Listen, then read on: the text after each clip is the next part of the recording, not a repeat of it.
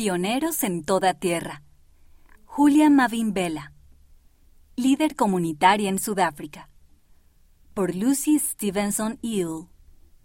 Revistas de la Iglesia, basado en una historia real. Julia se secó la frente. Luego, agarró la pala y comenzó a cavar. En ese momento, el terreno a su alrededor era un área de tierra, pero pronto llegaría a ser un hermoso jardín. Eran tiempos difíciles para las personas de raza negra en Sudáfrica. Las leyes de ese lugar mantenían separados a los blancos y a los negros. A muchas personas de raza negra las habían obligado a dejar sus hogares y vivir en ciertas áreas lejos de las personas de raza blanca y no podían votar. Había habido violencia en el municipio donde vivía Julia, y las escuelas estaban cerradas a causa de ello. A veces era peligroso estar afuera. Pero eso no detuvo a Julia. Ella quería hacer algo para traer lo bueno a su comunidad, y por eso estaba empezando a hacer un jardín. Algunos niños vieron a Julia trabajando.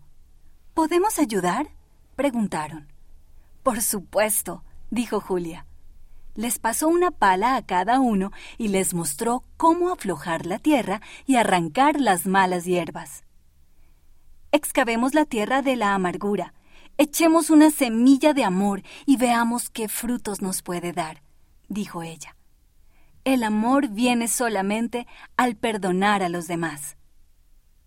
Pasaron semanas y crecieron más plantas. Otras personas fueron a trabajar en el jardín. Arrancaron las malas hierbas, plantaron más semillas y regaron las plantas. Julia se sintió feliz de ver a tantas personas que ayudaban.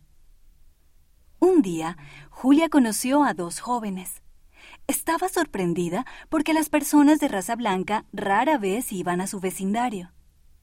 Dijeron que eran misioneros ella los invitó a su casa para que compartieran un mensaje. Cuando el hijo de Julia se enteró de que iban a ir, se sorprendió.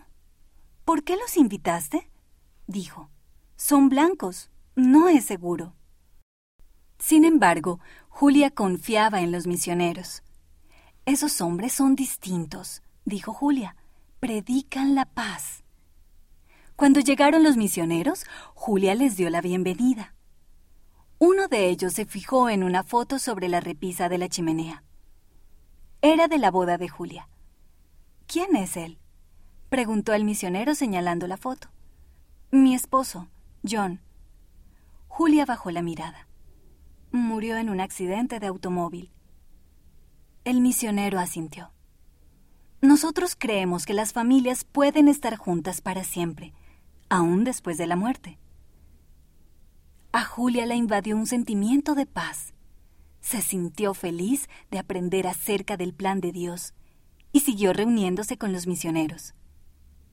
El amor por el Evangelio creció en el corazón de Julia, así como las plantas de su jardín.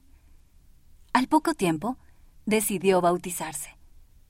En la iglesia, Julia conoció a muchas personas nuevas. Algunas eran de raza negra y otras de raza blanca. Sin embargo, todos servían y aprendían juntos. Julia mostró a los niños de la iglesia cómo ayudar en su jardín. Debemos ser blandos en nuestros corazones como esta tierra, dijo. Debemos hacer un lugar para el Evangelio dentro de nosotros. Debemos hacer un lugar para el amor.